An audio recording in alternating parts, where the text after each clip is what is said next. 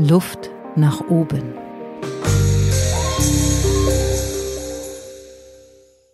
Werte, Worte, Wirkung. Heute bei mir im Studio Robert Steffen, der Wortarchitekt. Herzlich willkommen, lieber Robert. Vielen, vielen Dank für die Einladung. Ich freue mich riesig. Wir kennen uns ja von Greater, ne? Wir sind ja beides Kommunikationstrainer dort.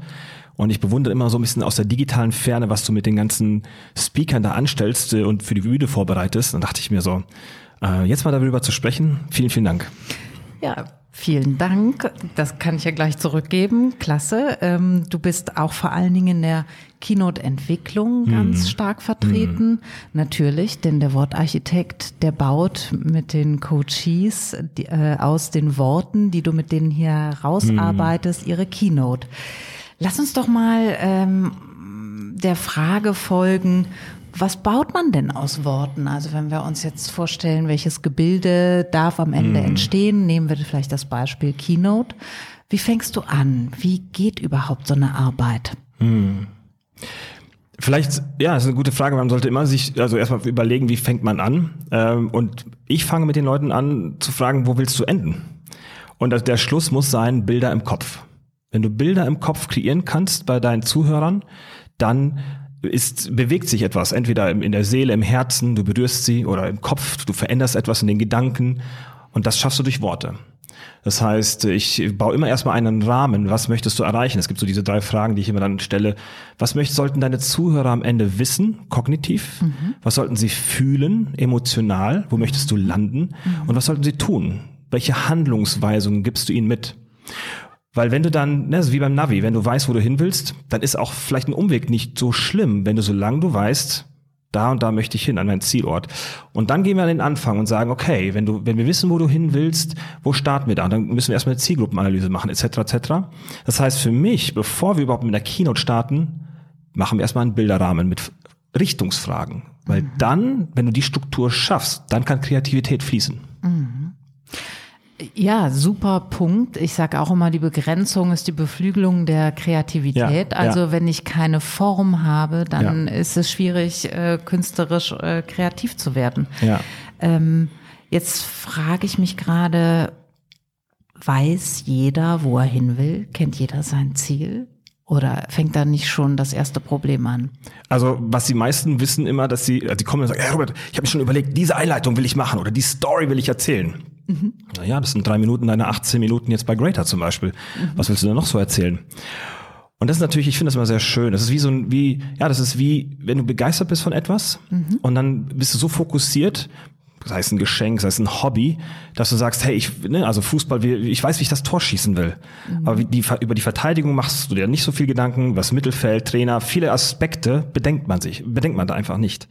Und äh, deswegen fange ich dann an, erstmal viel zuzuhören, mich in die Person hineinzufühlen, mhm. zu spüren, ähm, was zeichnet diese Person aus, weil es geht ja immer noch darum, nicht jemanden perfekt auf eine Bühne zu stellen, sondern in der Persönlichkeit, in der Art und Weise, wie diese Person wirken möchte, mit ein paar Veredelungen.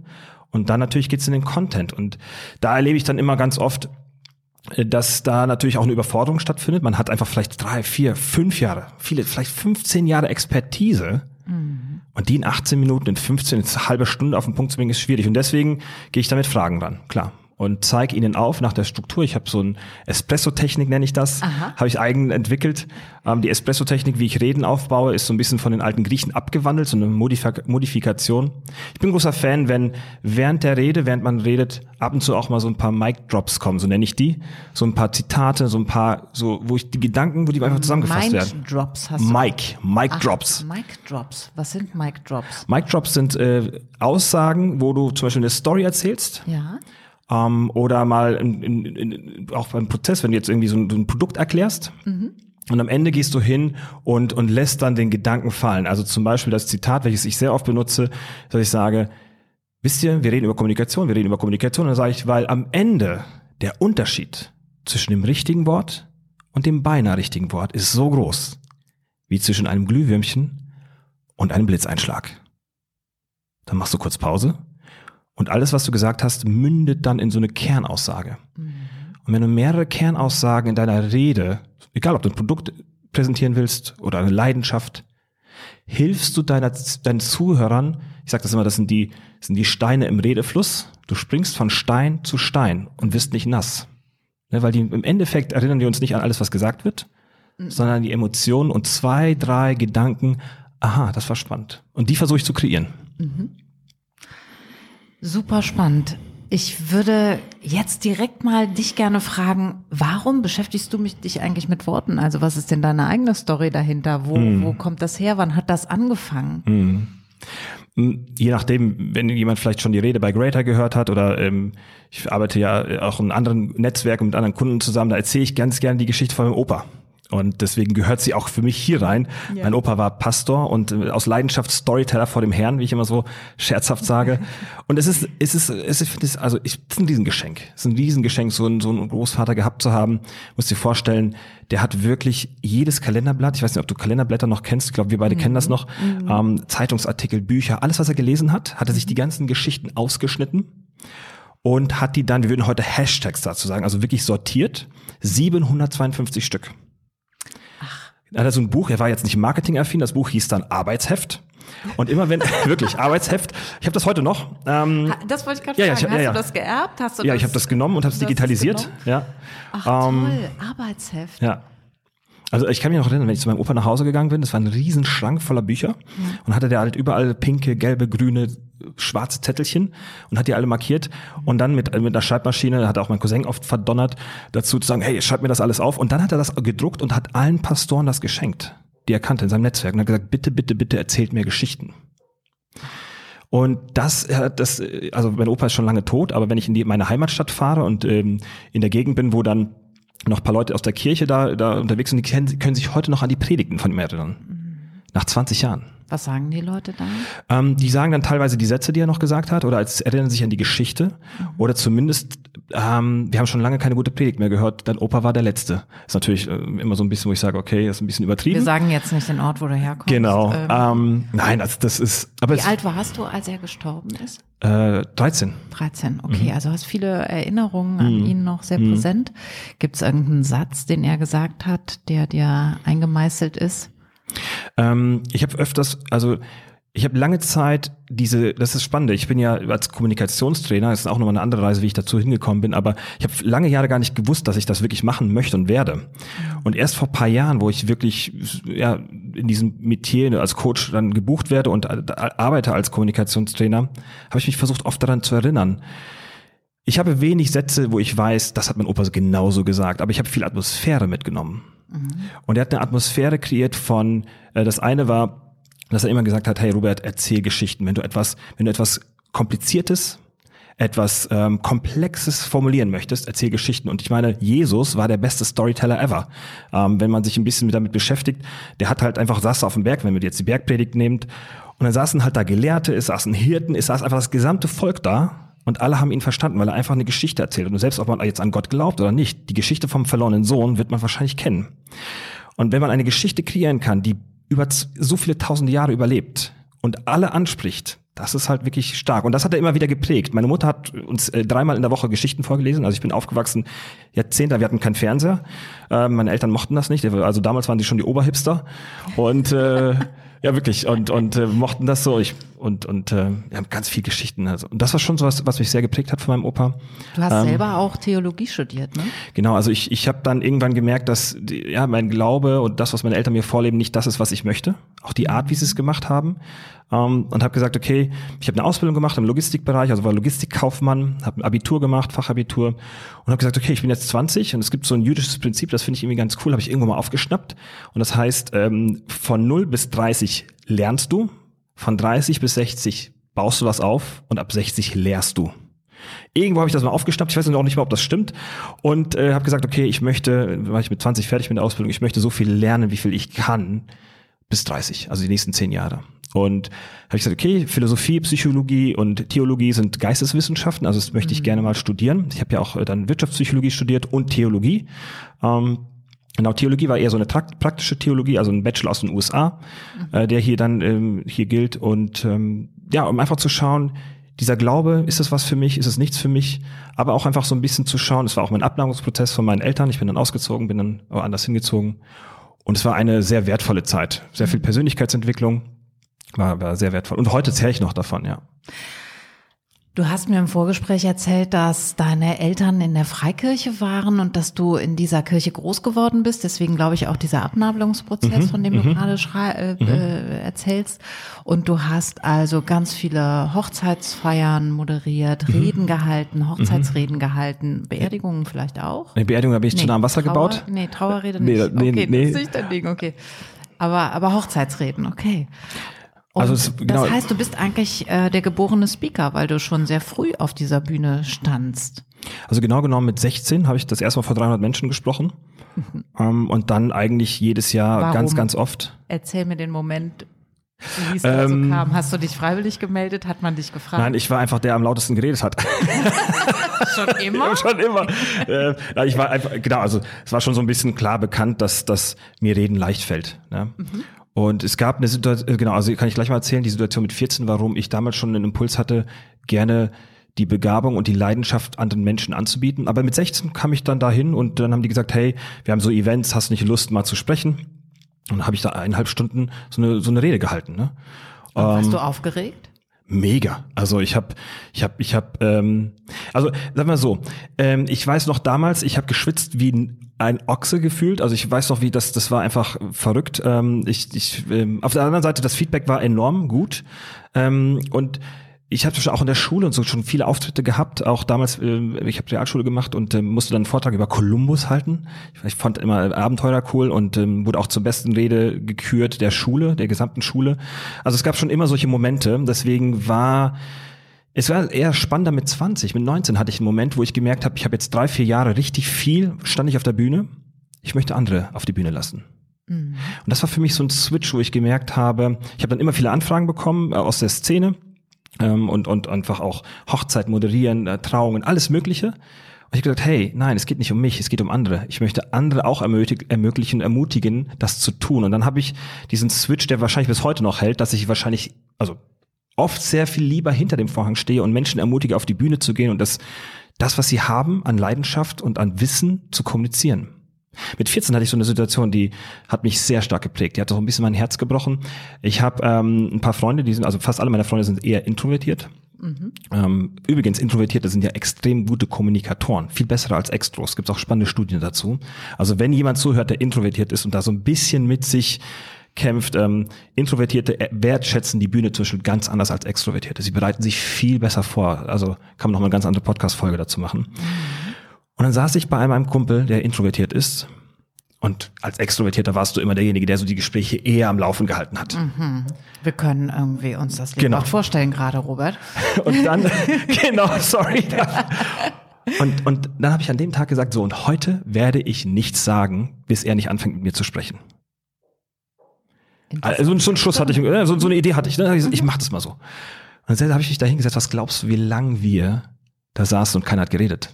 Halbe Stunde? Ja, 20 Minuten. Ja, das ist schon wahnsinnig lang. 20 Minuten. Für, für so junge. Und was war das Erste, was er gesagt hat? Wie geht's dir? ja. Aber weißt du, ich bin nach Hause gegangen und ich kenne ihn, das ist ein guter Freund von mir. Das ist jetzt nicht irgendwie, äh, wir haben auch keinen Streit gehabt oder so. Ja. Aber was ich verstanden habe, ist, dass es so viele Menschen da draußen gibt, die so eine hohe Expertise haben, starke Charaktere sind, die, die so viel Leidenschaft im Herzen haben aber sie fällt es unfassbar schwer, es zu kommunizieren. Und ich habe damals schon gesagt und habe irgendwie auch so diese Ungerechtigkeit gespürt. Ich so, warum fällt mir das so leicht? Und dann habe ich gesagt, also ich, ich weiß noch genau die Stelle an der Straße, wo ich stand, in meiner Heimatstadt. Ich, gesagt, ich möchte ein Teil davon sein, dass Menschen immer das kommunizieren können, was sie wollen und was sie möchten. Und es hat viele Jahre gedauert und jetzt vor ein paar Jahren, ähm, auch durch spannende Zufälle, bin ich dann dazu gekommen und darf das jetzt anbieten. Ja.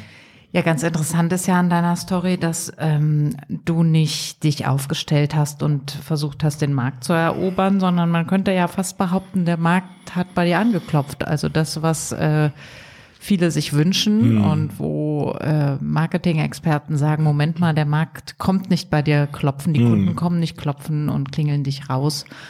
Ähm, aber bei dir ist es ein bisschen so. Ähm, wieso, wieso ist es so? Also was macht diese Sogwirkung aus und warum? Hm.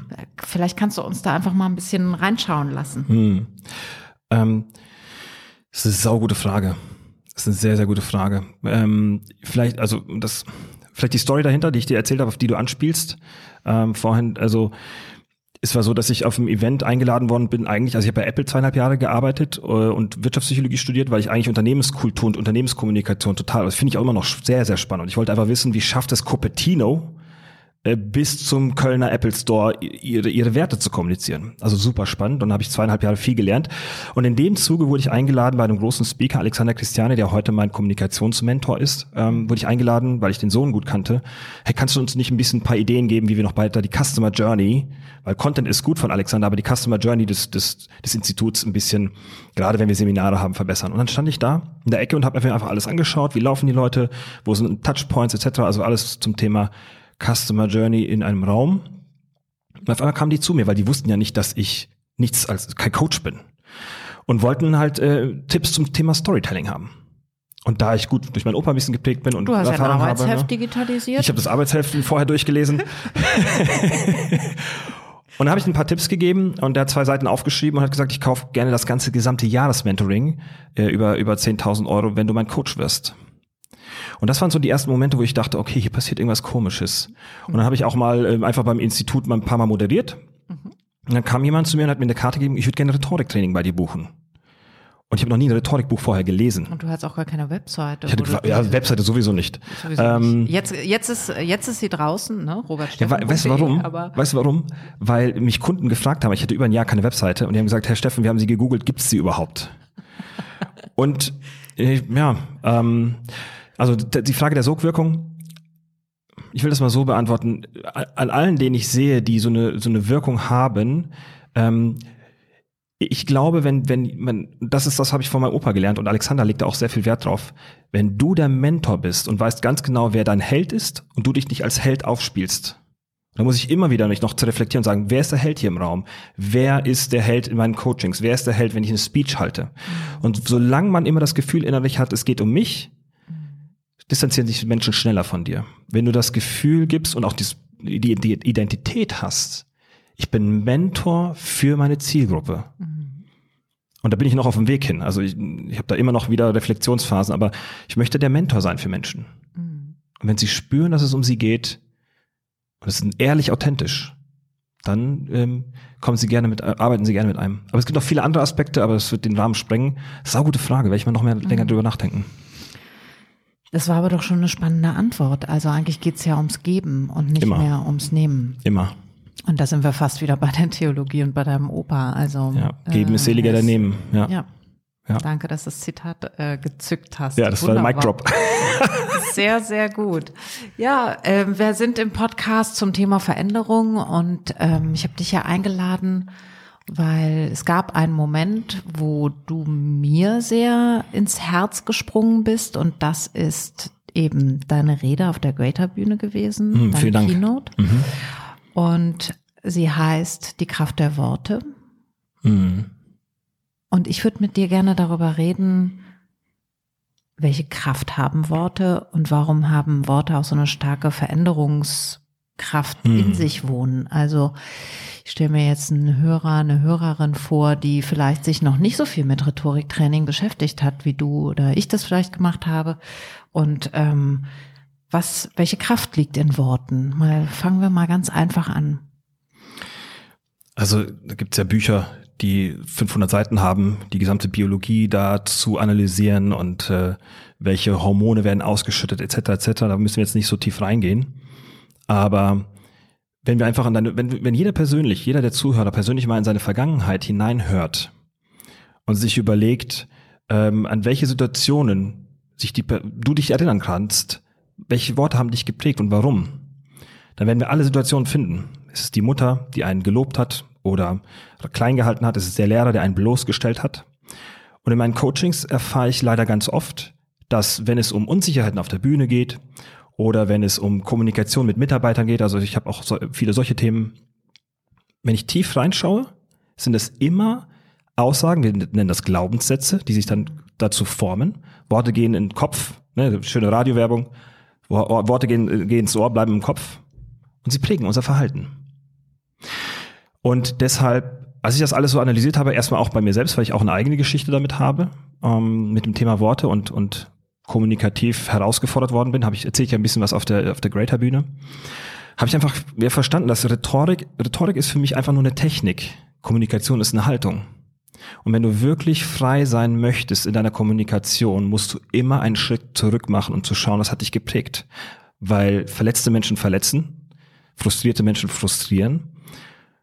Und deswegen Worte, wir können auch nichts machen gegen Worte. Sie, wir können da kein Schild aufbauen. Sie kommen und sie sind bei uns drin. Wir können nur noch sie verarbeiten. Wenn mein Chef mir ein Feedback gibt, dann, ich kann mich gegen dieses Feedback nicht wehren. Ich könnte nur sagen, jetzt nicht. Und er sagt wann kann ich dann das Feedback geben? Es kommt. Mhm. Wenn ich eine Beleidigung bekomme aus einem Moment, wo ich nicht vorbereitet bin, mhm. ich kann nichts dagegen machen. Und deswegen ist es total wichtig zu lernen, die Worte, die wir bekommen, zu verarbeiten und richtig zu wegzusortieren. Deswegen hast du diesen ersten Teil Werte in diesem Dreiklang, Werte, Worte, Wirkung. Mhm. Das heißt, wenn du mit jemandem ins Coaching gehst, dann arbeitest du erst genau an diesen Glaubenssätzen oder Erfahrungen. Ich biete es an. Ich biete es an. Es an. Okay. Genau, es ist, es ist immer eine Einladung. Die meisten kommen zu mir, es gibt ja zwei große Bereiche, in denen ich arbeite. Das eine ist, ist das Thema Business-Präsentation und das andere ist das Thema Story-Marketing wo ich auch als Head Coach bei Alexander arbeite und wir dann ganz viel, also fast schon Steve Jobs mäßig gucken, gerade Mittelstand, hast du ein Produkt, eine Dienstleistung, wie kannst du die so mit Worten in Geschichten packen, dass sie erlebbar und klar werden für deine Zielgruppe. Und da musst du jetzt nicht immer über Glaubenssätze sprechen, unbedingt beim Marketing, aber wenn es dann darum geht, zum Beispiel jemand will vor die Kamera und erzählen, wovon, wovon sie oder er überzeugt ist, dann spüren wir schnell, ob die Person unsicher ist und wirklich daran glaubt, an ihr Produkt glaubt, an sich selbst glaubt, an die Umsetzung glaubt, die sie anbietet oder nicht. Und wenn du da reinfragst, erlebe ich dann leider ganz oft, dass es sind Glaubenssätze, sind alte Themen, dass man sagt, ja, eigentlich wollte ich nie selbstständig werden. Ah, alles Mögliche, was da kommt. Ich habe ja auch die eine Geschichte von dem Zahnarzt, von, äh, die ich erzähle bei Greater auf der Bühne. Ich habe andere solche Situationen erlebt.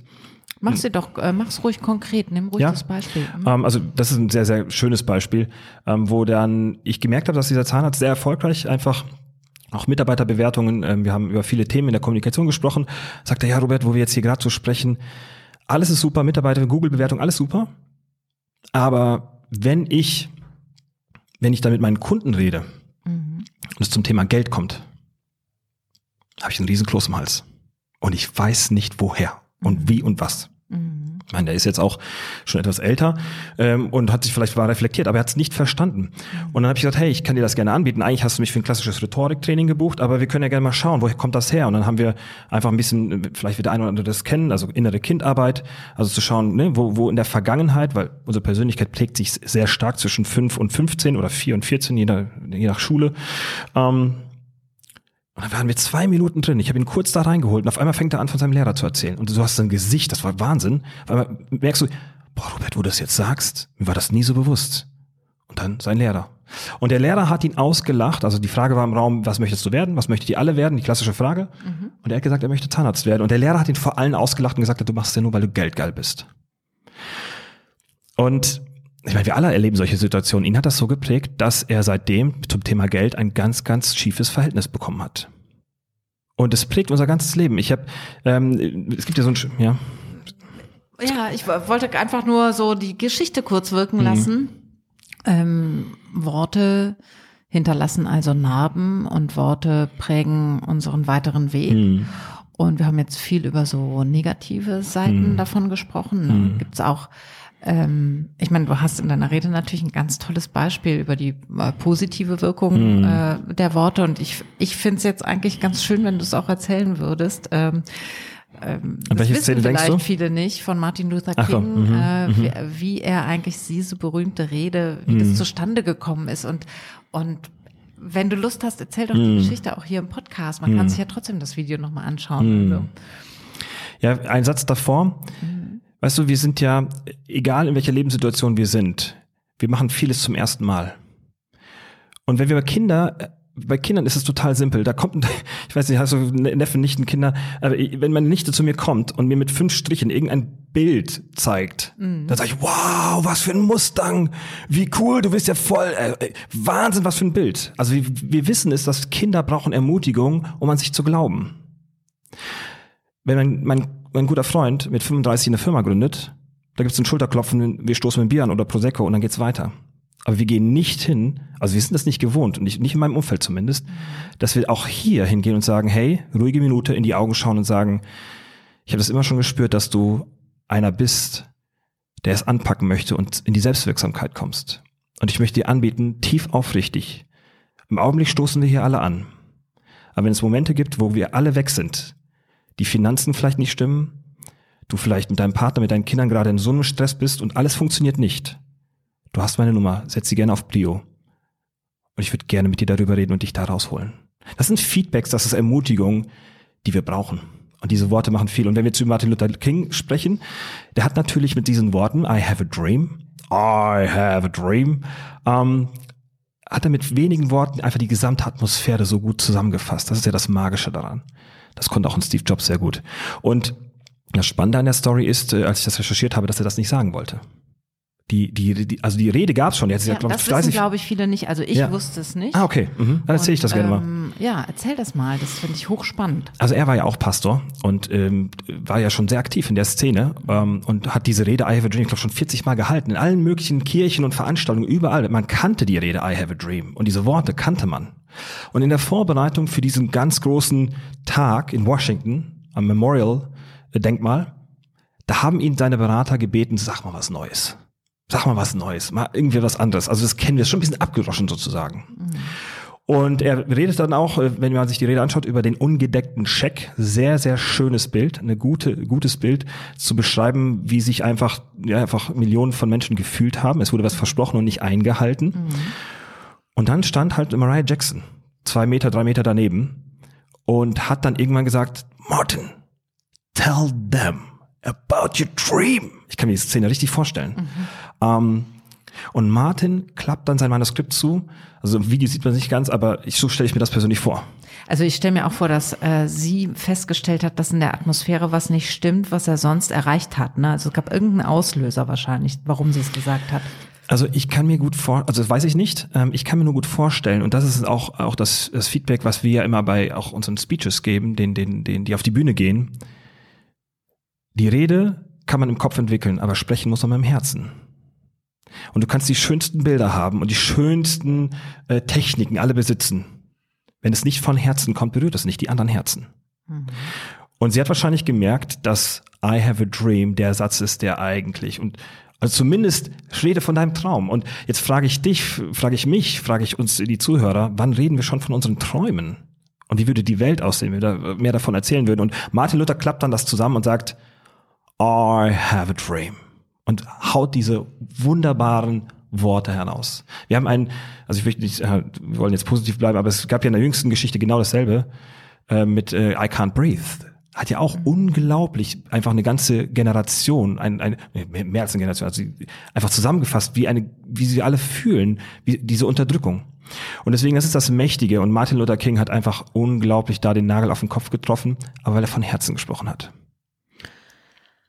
Und er hat danach Bilder platziert. Hm. Alles, was danach kommt, ja. sind Bilder ja. von einer Zukunft, für die alle aufstehen wollen. Ja.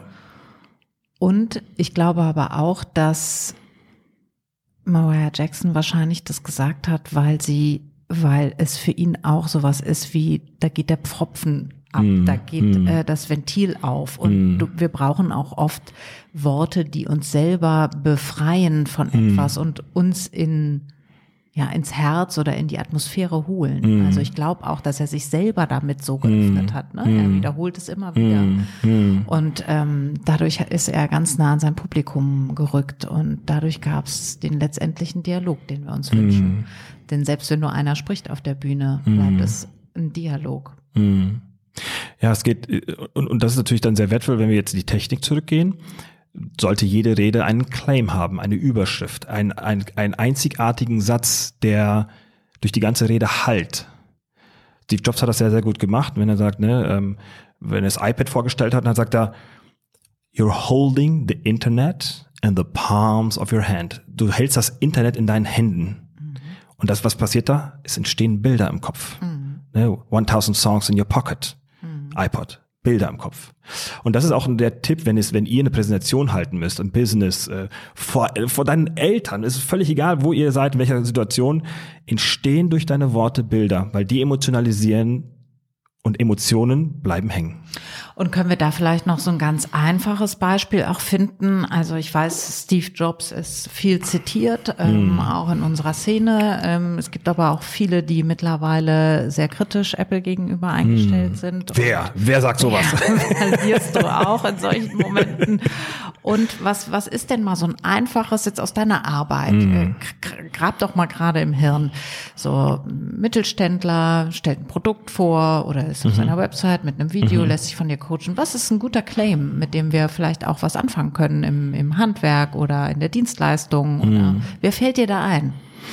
Ich habe ein paar Kunden, könnte ich ein paar Kundenstories erzählen. Einer finde ich sehr, sehr cool, der macht ganz viel für Krankenhäuser und für Altenheime schreibt er Software, also wirklich Nerd-Job. Mhm. Ähm, und auch gerade für so, so äh, hier die ganzen Buchungssysteme etc. Also auch, man muss sich jetzt mal vorstellen, auch vor Corona war das einfach nur unfassbar. Also so ein Wahnsinnsjob, was die Damen und Herren da leisten als Krankenschwestern. Und, und, und mein Bruder, ein Kumpel von mir war mal, der hat sich mal Krankenbruder genannt auch. Äh, also für die Damen und Herren, die das machen.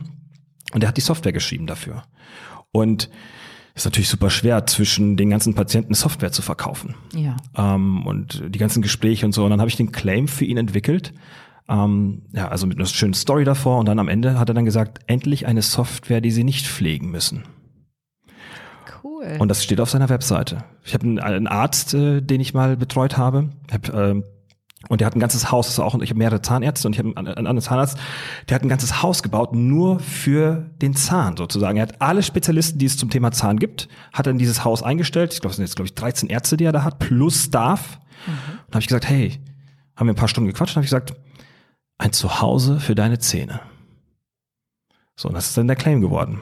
Ich habe mal, ich habe für in Tel Aviv für ein Unternehmen was gemacht, die haben ähm, machen so das Kite Pride, die äh, total coole Arbeit, die holen Frauen und Kinder aus der Zwangsprostitution. Oh, jetzt habe ich Prostitution, danke ja, dir. genau. Ich helfe kurz dem Rhetoriktrainer. Danke, danke. Ja gerne. Äh, und was haben die gemacht? Die haben, gesagt, haben die Frauen gesagt, hey, du kannst uns überall rausholen, aber gib uns einen Job, sonst wissen wir nicht, wie wir Geld verdienen, wie wir unsere Familien ernähren. Ja. Und dann hat er sich die, das, die ganzen alten Kites äh, und, und die ganzen Segeln und alles vom, vom Strand gesammelt, was kaputt war und die machen daraus Rucksäcke, ähnlich wie die Firma Freitag. Vielleicht kennst mm. du die so aus mm. LKW-Plan. Ja. Und dann haben die einen Claim gesucht. Stand seit zehn Jahren, suchen die einen guten Satz. Und dann habe ich den, dann haben wir uns einfach reingefühlt und das ist dann irgendwie so eine Intuition. Dann habe ich gesagt, hey, wie, wie wär's denn mit End Suffering, Create Beauty?